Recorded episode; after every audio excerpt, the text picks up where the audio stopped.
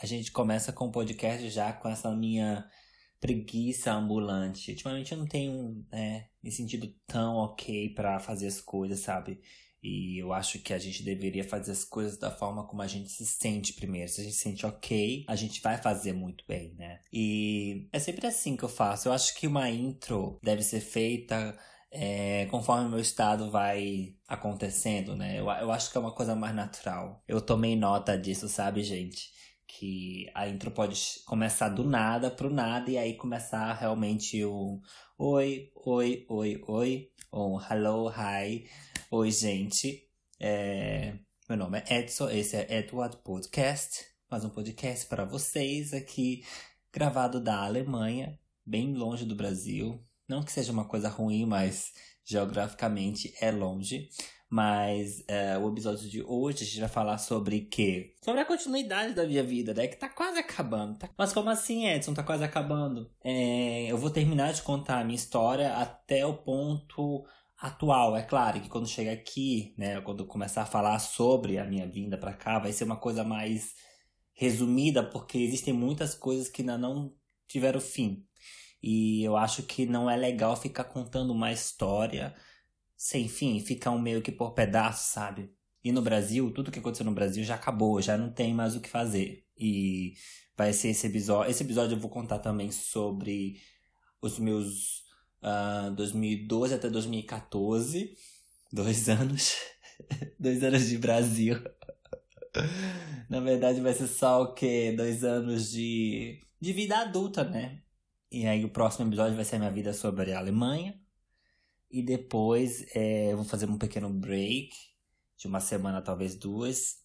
Que aí eu vou gravar algumas outras coisas. Mas só que no episódio da semana que vem eu vou contar para vocês a novidade.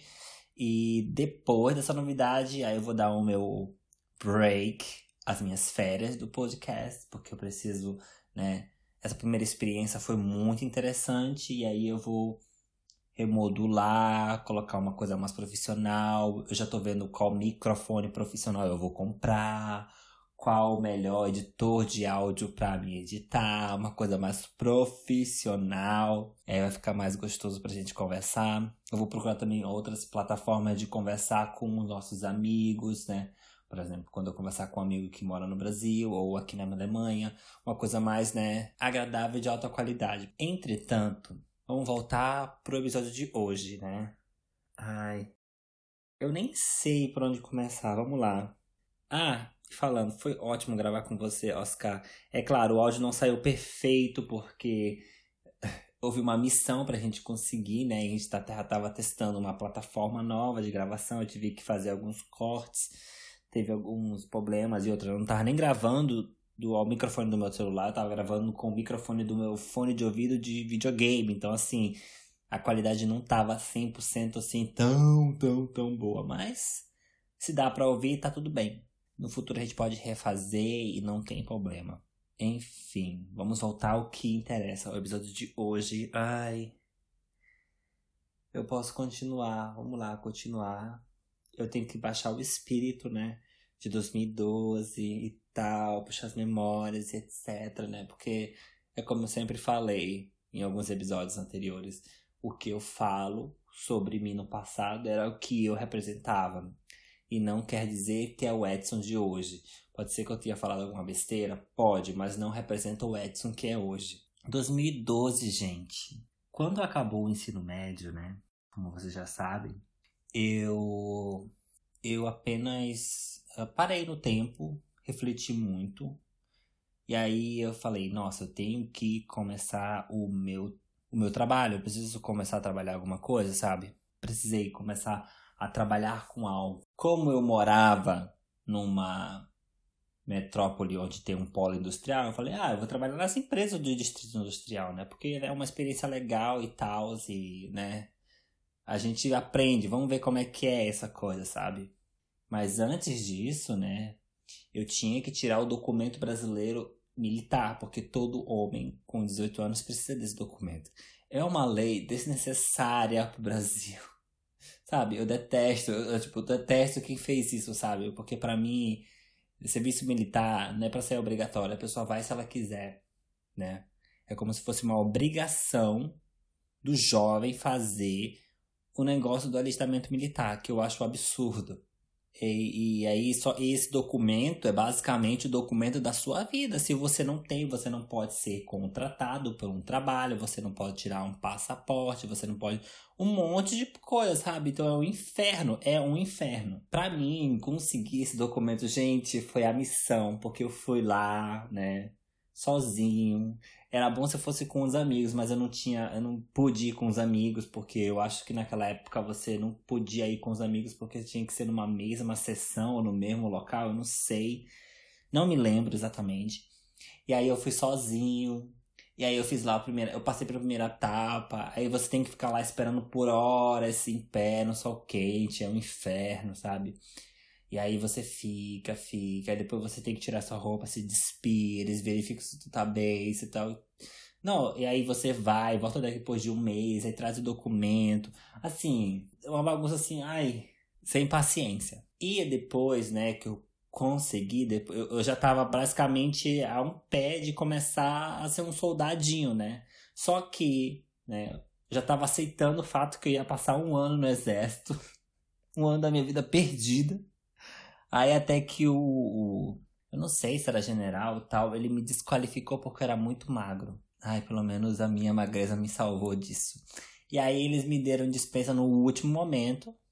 E aí eu saí fino, até me lembro no dia que eu já tinha tá indo embora para casa, eu falei, nossa, finalmente acabou esse inferno para mim. Aí depois eu fui, e depois você tinha que ir em outro lugar para, sei lá, jurar bandeira e blá blá blá, e aí consegui o documento. Mas aí veio uma frase de um acho que era um comandante, eu não me lembro, que ele falou: agora vocês são homens, agora vocês não são umas crianças. A partir de agora, o que vocês fizerem das suas vidas vai ser consequência, e é isso. Nunca esqueci disso. É, e é, eu sabia que depois disso, realmente, eu tava livre, sabe? Eu tava livre de qualquer outro impedimento. Então, eu, depois de algum tempo de ter obtido o documento, eu me mandei. Me mandei para o Cine, onde é o, é o, local onde você pode conseguir empregos. Eu acordei de manhã cedo, fui ouvindo a minha música no ônibus. Eu não sei que coragem eu tinha naquela época de ouvir música de manhã cedo no ônibus. E fiquei lá esperando uma vaga no cine. Fiquei lá com um monte de gente batendo papo e tal, de manhã cedo, naquele centro de Manaus, só quem sabe. E então um, eu consegui, depois de algum tempo, umas vagas, e aí eu consegui meu primeiro trabalho sozinho, não teve indicação de ninguém, que era um pequeno uh, teste, sabe? Que eu fui, era um mês, né? Só que era numa empresa que, assim, era de plástico, que tinha que fazer moldes de. Não, era uma empresa de moldura de plástico, que eu não esqueci qual é o nome. Só que tinha uma parte onde trabalhava que era tipo uma linha de produção que montava um, que montava alto-falantes, né? Por mais empresas aí que eu não sei mais o nome. E aí eu ficava lá fazendo e tal. O problema é que era numa, era super longe da minha casa, não era no distrito e também era um teto assim bem baixo, não muito baixo, mas era de alumínio e era quente demais. Claro, você tá falando de Manaus, meio-dia é um sol horrível. Fora um monte de ventilador à sua volta, mas um monte de ventilador tacando vento quente. Era o auge, era o auge. Mas eu tava feliz ali, sabe? Eu, eu achava legal, eu conheci pessoas novas. Eu, até hoje, tenho amizade de pessoas que trabalhavam naquela empresa, sabe? Pessoas que me adoram até hoje. E depois desse tempo, foi muito legal. Claro, né? Não era o trabalho dos sonhos, era, eu tava começando, né? Desse primeiro trabalho, eu fui demitido porque eu tava com uma dor muito forte na minha coluna, não sei, não me lembro exatamente, e me forçaram a carregar coisas que estavam acima daquilo que eu podia carregar. Eu falei, ah, desculpa, eu não vou poder. Aí um outro rapaz que não gostava de mim, né, falou lá e falou com um cara que era um velho que me demitiu. Aí eu fiquei de boa, tranquilo, só tô mesmo fazendo é, o teste, né? Eu não sei como é que se fala mais essa palavra, só tenho essa palavra em alemão. e, e foi isso. As meninas ficaram tristes pela, pela minha saída, algumas delas, e é isso, eu saí, né? Aí só que teve uma menina, que até hoje eu tenho contato com ela, que ela falou, olha, não te esquenta, é o teu primeiro emprego, a tua primeira experiência, você tem uma vida inteira pra, né? Você vai arrasar sim. Ela já profetizou na minha vida que eu ia arrasar.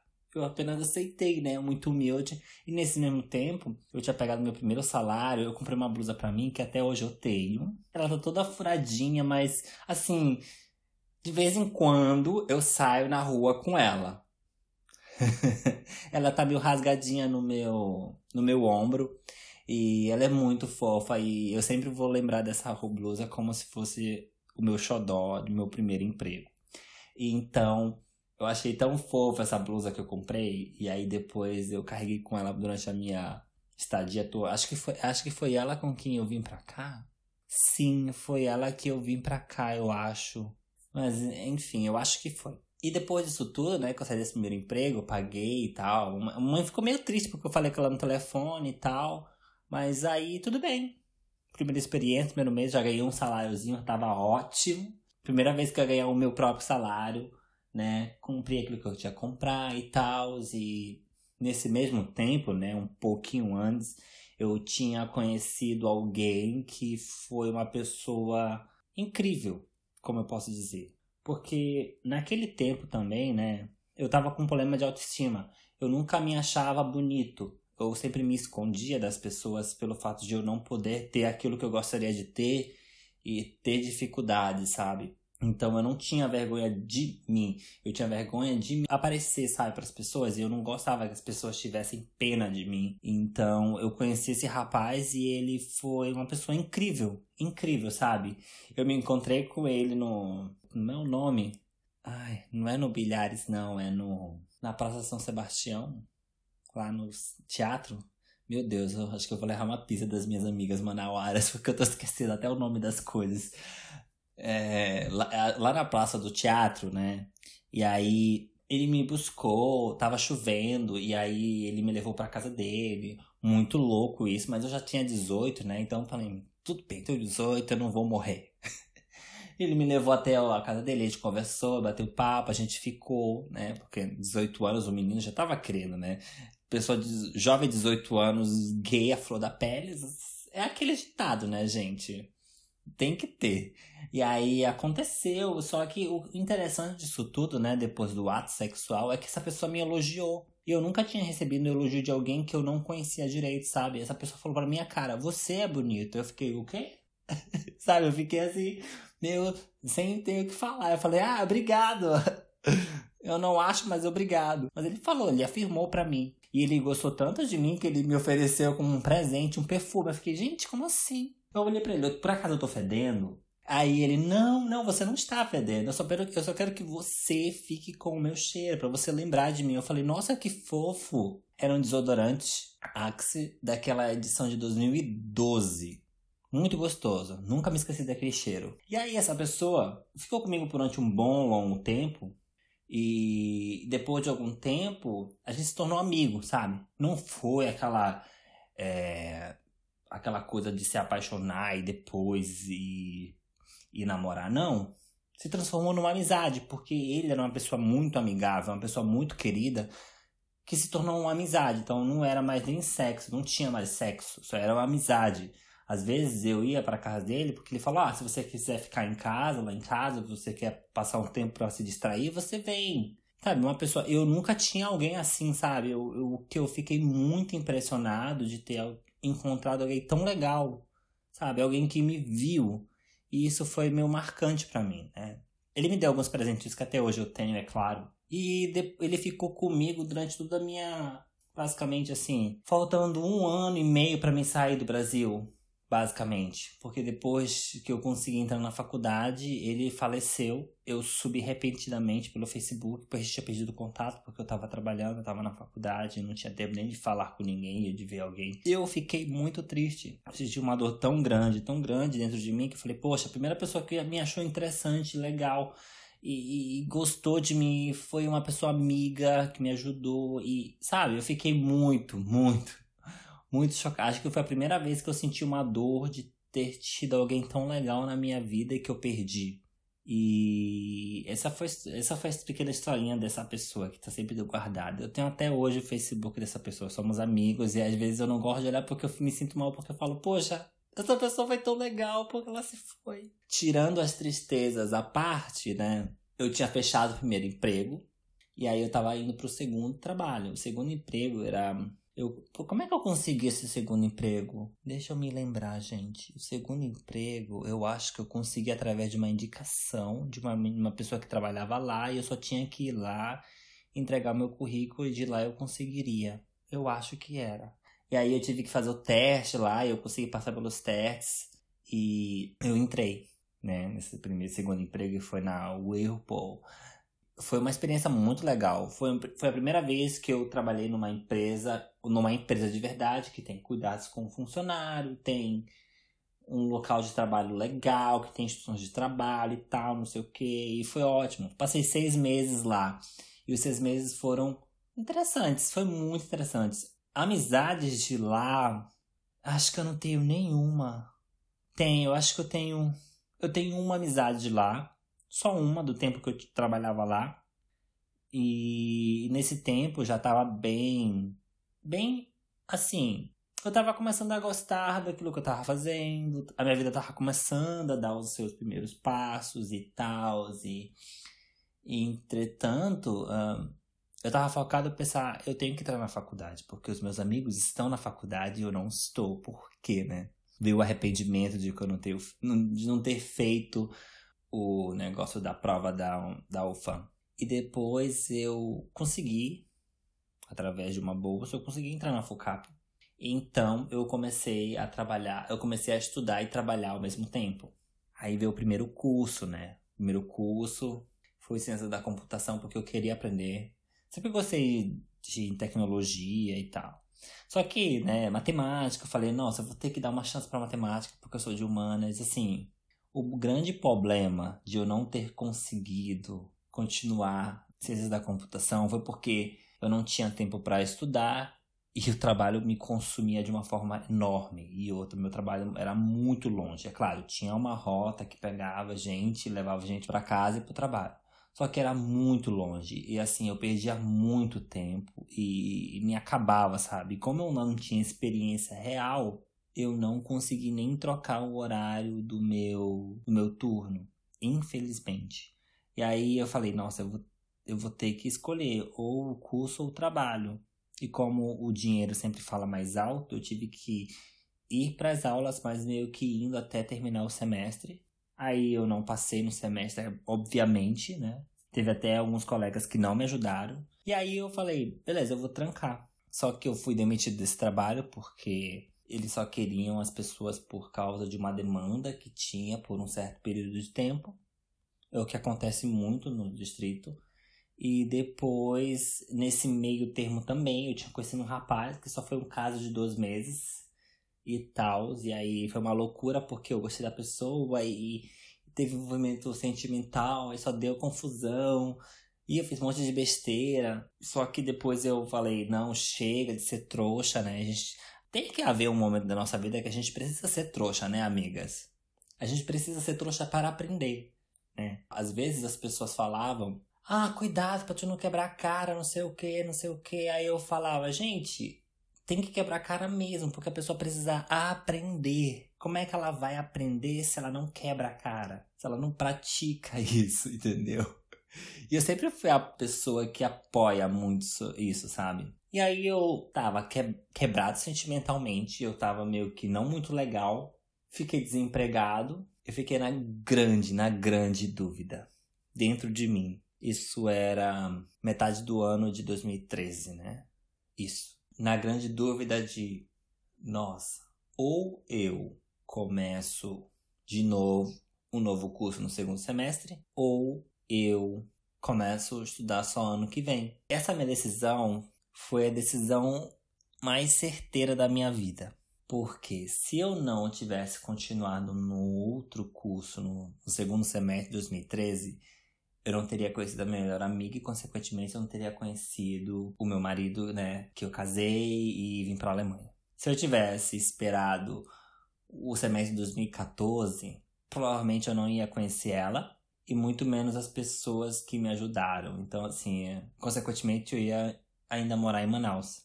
É, engra é engraçado que essas pequenas decisões que a gente faz na nossa vida dá um efeito assim tão grande que eu fico socorro. Eu, eu começo a surtar, sabe? Porque eu fiquei, gente, como assim? Uma decisãozinha muda tudo, sabe? Muda tudo. E isso é muito louco. Do nada, eu cheguei para dentro de mim, não, eu vou ter que conseguir, eu vou continuar com a administração, vou tentar de novo, não posso desistir. Eu consegui começar a estudar de novo, e aí eu conheci a minha amiga Aslan, e aí depois desse mesmo tempo eu consegui um trabalho, e depois disso tudo eu, né, finalmente consegui voltar ao, ao eixo de trabalho, estudo, trabalho, estudo, né? Como eu tinha falado com um, um amigo meu.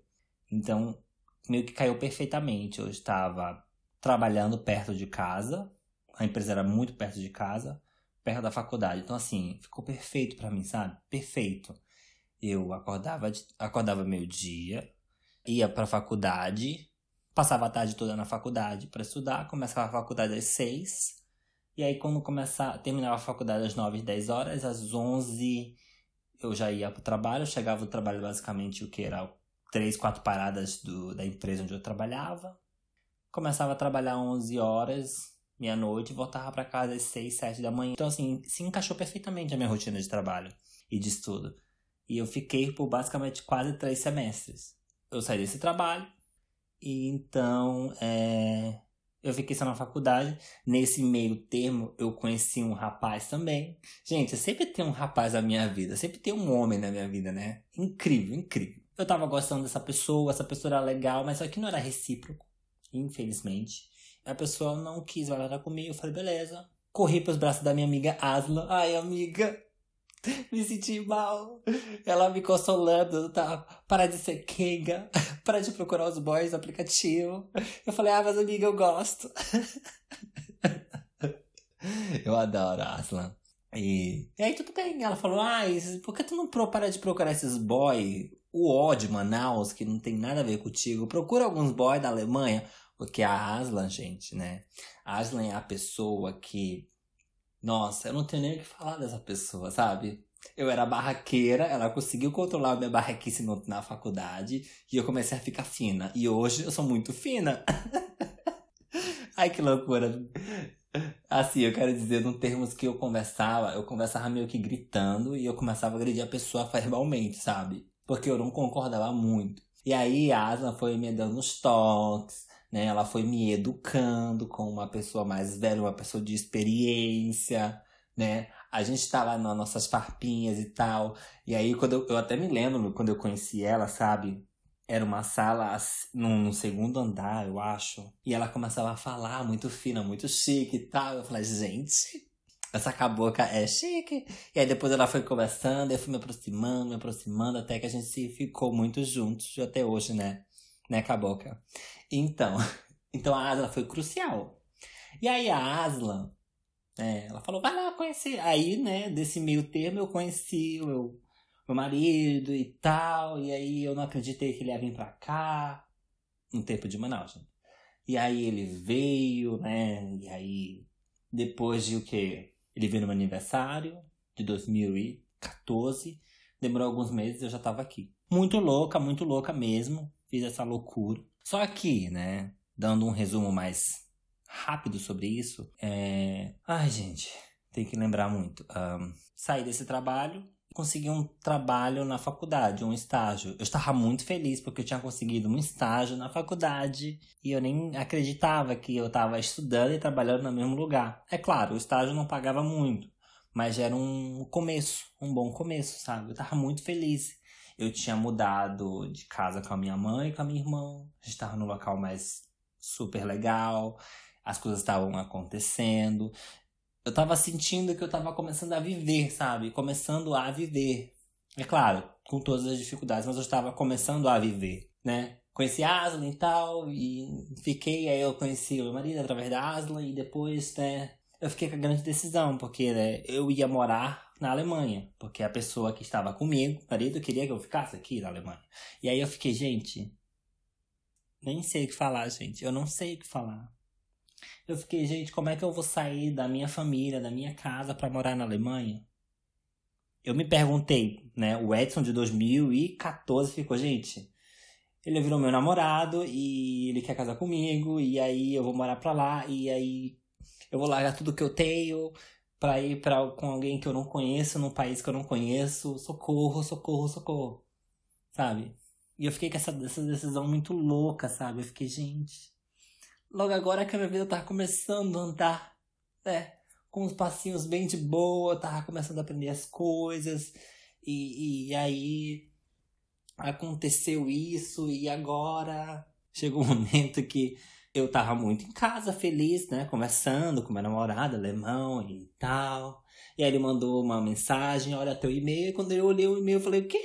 Gente, socorro, eu tô chocado. Eu fiquei, eu tô chocado, tô chocado. Como assim, senhor? Como assim? Ele mandou a passagem, a passagem é daqui a uma semana. Gente, eu fiquei, eu fiquei em choque. Eu fiquei, misericórdia, Jesus. Eu fiquei, gente, como assim? Eu fiquei em choque, porque tô tentando sentir o choque daquele tempo, tá, gente? Tô tentando interpretar o Ed 2014. Lembra? Lembre-se disso. Eu fiquei, gente, socorro. Eu respira, respira, respira, porque eu não acreditava que eu tinha. Eu já estava com uma passagem de. eu acho que eu baixei. Eu acho que eu incorporei até demais aquele momento. Gente, eu tinha uma semana para resolver tudo, gente. Eu estava em choque. Falei, nossa, eu vou ter que ir porque. Vamos abrir um parêntese agora, gente. Eu passei a minha vida inteira, mora no Brasil, é claro, com aquela de pessoa que ouve os outros, os mais velhos. E os mais velhos sempre, todos sem exceção, mãe, pai, tio, avô, o que for, falavam que quando eles eram jovens, eles tiveram uma oportunidade de mudar a vida deles só que eles nunca aceitaram por fatores de ah, vou deixar minha família, ah, não conheço onde eu vou, ah, eu tô com medo, eu prefiro ficar aqui. Sabe? Eu passei a minha vida inteira ouvindo isso. Eu falei, nossa, gente, eu vou ter que mudar isso aí. Eu falei para mim, a primeira oportunidade que eu tiver na minha juventude, eu não vou pensar nem duas vezes de pegar e vou. Eu já tinha falado isso, gente, muito antes de conhecer a Aslan, de começar a estudar na FOCAP muito antes. Depois disso tudo, eu fiquei pensando, sabe, em tudo que eu, em tudo que eu vivi, em tudo que eu né, tive, e eu falei, nossa, não é pra mim, sabe? Eu eu cheguei numa madrugada assim, acho que faltava o quê? Uns três dias para mim viajar. Eu falei, nossa, eu passei numa infância horrível, uma infância que não era uma infância de verdade com uma criança eu cheguei numa adolescência conturbada, extremamente agressiva, mas ao mesmo tempo tímida e vergonhosa. Nunca fui, nunca cheguei ao ponto de dizer que era feliz em todos os momentos, sempre era problema, problema, problema, era aquilo, era, era um desânimo tão grande durante esses meus anos de vida. Eu falei, gente, eu falei, não dá, sabe? Eu tenho que ir embora daqui porque aqui não me faz feliz, sabe? Eu amo a minha mãe, eu amo a minha família, mas assim, os fatores em volta, as pessoas, sabe, elas não me fazem feliz. Não é nem questão de ter um relacionamento com uma pessoa, mas o, o todo, sabe? As pessoas são ignorantes. Eu me sentia muito fora da caixa porque eu, eu tinha pensamentos que as pessoas não tinham e, e raramente eu ficava próximo de pessoas tinham pensamentos parecidos comigo. A Aslan é uma delas que, né, uma pessoa vivida, inteligente, a gente conversava bastante. Um, e eu fiquei, gente, eu preciso ir embora daqui porque não tem como ficar aqui. Eu não vou ser feliz. Se eu recusar essa oportunidade de morar em outro país, eu não vou ser feliz. Eu vou ficar que nem eles, se arrependendo durante a vida toda porque não escolhi a opção de sair daqui. E eu falei, não, eu tenho que ir, eu tenho que ir, porque eu acho que aqui é muito foda de se conseguir as coisas. Aqui é muito foda. Aqui é muito imprevisível, até de você sair na rua. E eu falei, eu cheguei então, eu bati o pé, eu falei, eu vou fazer isso. Eu vou sair daqui, eu vou sair. É o meu momento, é o meu momento e eu vou sair. E foi isso, sabe, gente? Foi essa decisão. Eu fiquei triste por ter abandonado a faculdade, fiquei. Fiquei muito triste porque era o meu sonho e eu consegui. Só que me trouxe consequências, é claro. Mas eu penso do lado que, nossa, se for analisar muito bem a minha vida em relação aos estudos, eu nunca fui tão assim, como eu posso usar? Qual palavra eu posso usar? Eu fui sempre inocente, sempre fui, sempre fui no foco, mas eu nunca via nessa questão de ficar pagando faculdade e tal. Para mim, dinheiro era muito uh, inexistente. Até hoje se, se tornou, se tornou existente, depois se tornou, voltou a se tornar inexistente, que é hoje em dia. Então eu consegui decidir, comecei a falar para algumas pessoas, eu não falei assim de cara, sabe? Porque eu não queria que as pessoas ficassem comentando. Por exemplo, eu só iria falar que eu iria embora primeiro para minha mãe, depois para Aslan, mas ficaria só ali primeiro, né? Era a única regra que eu tinha, não ia falar para ninguém. Aí quando chegasse nos últimos dias, eu ia falar com uma família que eu ia embora, para outra que eu ia embora, e depois pros amigos, mas depois eu ia no último dia eu ia falar, agora fala pra porra toda, né? Espalha para todo mundo. Sempre foi assim. Como eu posso dizer, sei lá, gente, é eu nem sei como eu me senti naquele tempo, cara, porque, assim, é claro, eu tinha que me despedir de todo mundo, consegui me despedir de todo mundo, sim. Mas só que eu fiquei feliz, eu fiquei realmente feliz e eu me lembrei justamente da minha promessa. Eu tinha uma promessa, eu acho que eu falei já nos episódios anteriores. É, a minha promessa era que eu só pisaria no aeroporto se eu fosse pegar alguém que eu amasse. E aconteceu. E se eu fosse embora. E também aconteceu. O meu primeiro voo foi um voo internacional. E isso para mim, eu nunca acharia que eu ia sair do Brasil aos 21 anos, sabe? Nunca na minha vida, nunca, nunca, nunca, nem sonhava e outra, eu, eu nem sonhava em casar, sabe? Eu jogava, eu joguei tanta pedra na cruz, eu acho, porque eu falava casar eu, jamais, né? Nunca pensei nisso, sabe? Nunca. Mas assim, eu paguei, eu paguei com a língua, literalmente tudo que eu falei quando eu era adolescente. Essa foi a melhor sensação. Eu saí do Brasil e quando eu cheguei, eu saí no dia 8 de dezembro de 2014. Acho que era o que mais? Era de tarde, o voo era de tarde. E aí eu me despedi de todo mundo. E aí quando eu embarquei, quando o avião subiu, foi a melhor sensação e foi a pior sensação ao mesmo tempo. Foi a melhor sensação porque era era basicamente o meu voo da liberdade que eu falei, nossa, agora sim. Eu acho que agora a minha vida vai começar de verdade, do zero, sabe? Eu limpei. E a parte negativa foi aquela que as pessoas que eu deixei e tudo aquilo que aconteceu de ruim, eu meio que falei, agora acabou, pra mim acabou. Hoje acabou, morreu, morreu, sabe? É aquela frase que um amigo meu falou, quem comeu, comeu, quem não comeu, não come mais. Basicamente foi isso, sabe? Acabou amizade, tirei tudo, sabe? Eu fui lavando, sabe? Conforme o voo, o avião foi se distanciando de Manaus, eu fui, né, me libertando de tudinho, de todas as pessoas negativas e tal. Eu falei, nossa, chega, chega, chega. Foi um salto para a liberdade, foi um voo para a liberdade, né? E aí, né, depois de algumas horas e tal, né, eu no dia 9, no dia seguinte, dia 9 de dezembro de 2014, eu chego em Berlim. Ai, Ai, eu nem. Cara, eu nem. Sabe, até de lembrar disso tudo eu fico tão feliz, sabe? Que eu fico, gente, eu tô em choque. eu tô em choque. E eu acho que eu fiz um resumo muito mais, né? Não muito complexo, mas bem fofinho do que aconteceu comigo nos últimos dois anos, né? De 2012 a 2014. Foram só dois anos de vida adulta no Brasil que me fizeram aprender muita coisa e eu percebi que não era para mim. E eu vou contar a continuação, né, no episódio seguinte, falando mais um pouquinho dos meus dois últimos anos em Manaus. Gente, eu não. Eu fui da água pro vinho, sabe? Porque eu tinha um foco, eu tava seguindo esse foco e aí, né, aconteceu de eu vir pra cá e aí zerou tudo, sabe? Eu já conversei com alguns amigos sobre isso, que eu não sei o que, que vai acontecer comigo. Porque dá, eu tenho uma tendência de ficar recomeçando, sabe? Eu sou craque, eu sou uma pessoa muito boa em recomeçar do zero, sabe? Isso é muito bizarro, gente. Isso é muito bizarro.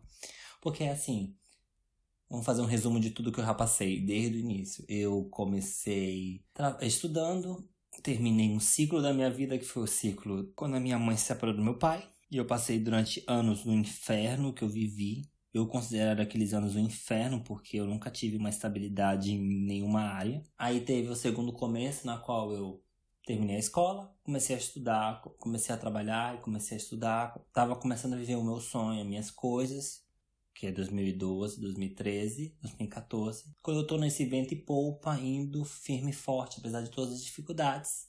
Acontece isso de você conhecer outra pessoa, vai casar, você vai mudar de país e aí você começa tudo de novo em outro lugar. Sabe? É meio que. O que eu tenho a entender é que a vida me colocou vários é, desafios e aí eu fui resolvendo eles. E aí toda vez que eu fechava, falei cheque, consegui terminar o ensino médio, beleza, um novo começo. Vamos trabalhar, vamos correr atrás do trabalho, entrar na faculdade. Fui dando cheque, sabe? Consegui, consegui tava progredindo.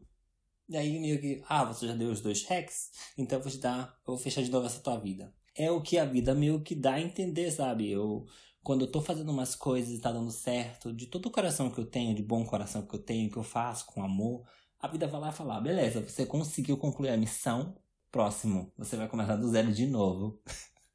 e aqui aconteceu, sabe? e aqui já tá acontecendo outros fins e outros começos e outros fins é muito louco. Mas é isso, gente. A minha vida foi sempre esses altos e baixos, altos e baixos, mas sempre com um propósito. Eu consigo entender muitas coisas depois que eu passo por elas, depois que eu vivo elas, depois de algum tempo, sabe? Eu tenho um carinho muito grande sobre o Edson de 20 anos atrás, de 10 anos atrás, de 5 anos atrás, né? E esse é o legal da vida, que você aprende com você mesmo e aí às vezes você aprende com os outros que passaram a sua vida e você agradece a eles. É claro, né? Tem algumas pessoas que eu não falei, né? Que eu não falei no podcast, como a Marília, como a Crislene, como a Loisiane. Claro, eu citei a Loisiane em alguns momentos, mas eu não preferi falar. Eu tem outras pessoas que eu amo também, como a Priscila, a Sabrina Periguete, que hoje é uma mulher maravilhosa. Os amigos em geral do ensino médio, sabe? Que eu achei que são essenciais. A Mara, né? A Mara ali, a Gilmara, a Lorena. Gente, são tantas pessoas legais. Foram pessoas fofas, foram pessoas que, assim. Claro, não, foi uma, não foram pessoas que me deram 100% de ajuda, não. Elas ajudaram com um pouco que elas tinham, com a amizade, com um sorriso, com uma conversa, outra qualquer coisa que pudesse me ajudar. Eu acho que é muito válido ter qualquer tipo de conversa com qualquer pessoa. E essa pessoa com certeza deixou um, um pontinho dela em você que está fazendo construção do seu eu. Ah, lembrei, lembrei, lembrei. Eu vou dar uma primeira parte aqui para vocês. Foi que, é que, por exemplo, que eu falei do rapaz que me chamou de bonito e ele me presenteou com desodorante incrivelmente, o segundo casinho que eu tive, o último brasileiro que eu me relacionei antes de casar. Muito antes, né? Ele tinha um perfume que eu comprei, e aí eu fiquei, gente. Sabe, eu tô com essa mania do perfume já tem um bom tempo, sabe? Perfume. Não me presentei com perfume, pelo amor de Deus, tá? É uma dica para vocês, é uma história de dica. Não me presentei com perfume, porque perfume, pelo amor de Deus, eu não posso, eu tenho um trauma. Eu tenho que fazer terapia. Porque assim, eu não gosto de ficar com perfume porque ele me dá gatilho de lembrar de alguém, de lembrar de uma coisa e etc, etc. Eu fico, não, não é legal para mim. Fica essa dica para vocês. Então, gente, eu só venho agradecer a vocês. Muito obrigado por vocês terem me ouvido até aqui. E a gente se vê na semana que vem com o último episódio que eu vou falar um pouco mais de mim, né? Agora sobre a minha vida aqui, até os dias atuais. E é isso, gente. Fiquem bem. Beijinhos. Se cuidem, tá? Saudade de algumas pessoinhas. E é isso. Beijinho. Tchau, tchau.